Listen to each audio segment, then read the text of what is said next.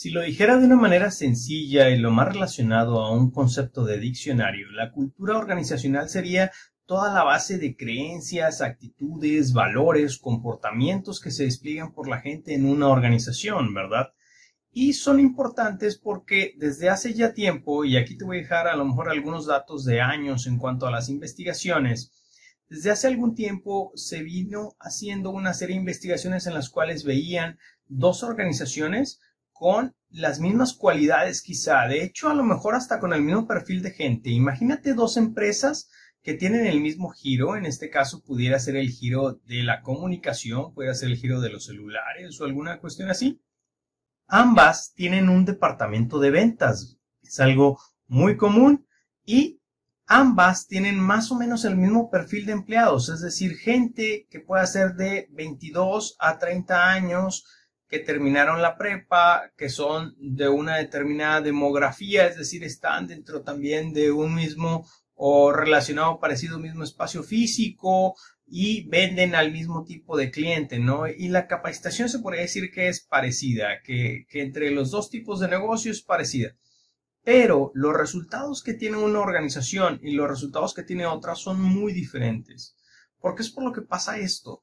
Bueno, la gente que se puso a investigar toda esta cuestión de administración y administración en los negocios, se dio cuenta de lo siguiente, se dio cuenta de que, por ejemplo, tú puedes llegar a administrar y a tratar de predecir resultados teniendo los datos, por ejemplo, del el recurso material que tienes, el de maquinaria, logística, proveeduría y toda la parte financiera de activos fijos, gastos y todo, ¿no?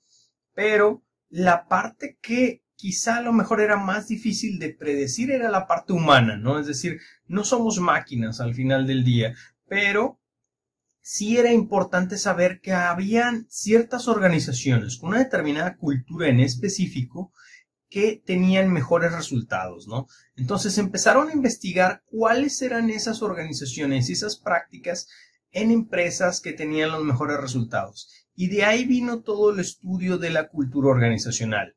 Y cuando les comenté sobre cultura organizacional, hablamos sobre valores, actitudes, comportamientos. Entonces, el mejor modelo que se pudo aplicar a las organizaciones es el modelo por competencias, que es tratar de permear dentro de los colaboradores de una organización un determinado listado de competencias específico que sirven dentro de esa organización. La mayor parte de las empresas importantes en el mundo tienen su modelo por competencias. Google tiene las suyas, Heineken tiene las suyas y probablemente la empresa en la que trabajes puede que ya tenga las suyas determinadas. Esas le sirven a ese giro determinado, esas le sirven a ese negocio en específico.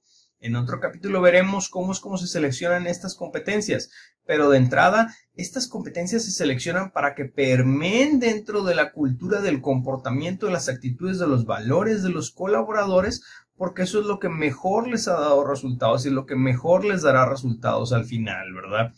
Y pues nosotros tratamos a través de procesos como reclutamiento, incorporarlas por procesos de capacitación, de sucesión, de planes de desarrollo, de eh, evaluaciones de desempeño y dentro de los mismos focus group de clima organizacional y este tipo de acciones que llevamos en la organización. Entonces, esa es la importancia de la cultura organizacional. La cultura organizacional nace su investigación por ver que daba mejores resultados para las compañías. Ahora bien, más adelante vamos a ver cómo es como seleccionamos las competencias dentro de nuestra organización en específico. Pero de momento me agrada y me gustaría que te quedes solamente con eso. Con ¿Por qué es importante la cultura organizacional?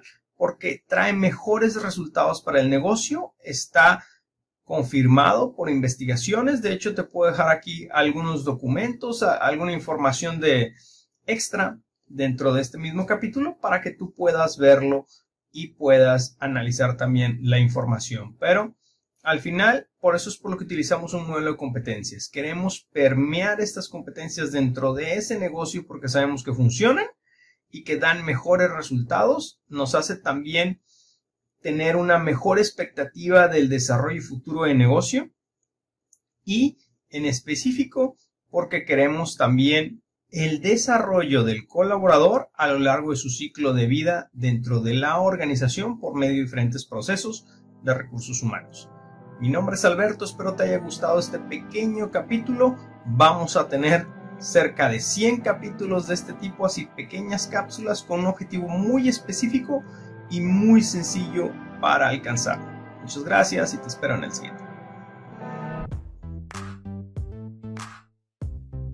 Último mensaje, no olviden antes de irse a apoyar el proyecto, píquenle a todos los botones, like, suscribir, lo que quieran, este, compártanlo y que todo esto llegue a quien deba llegar.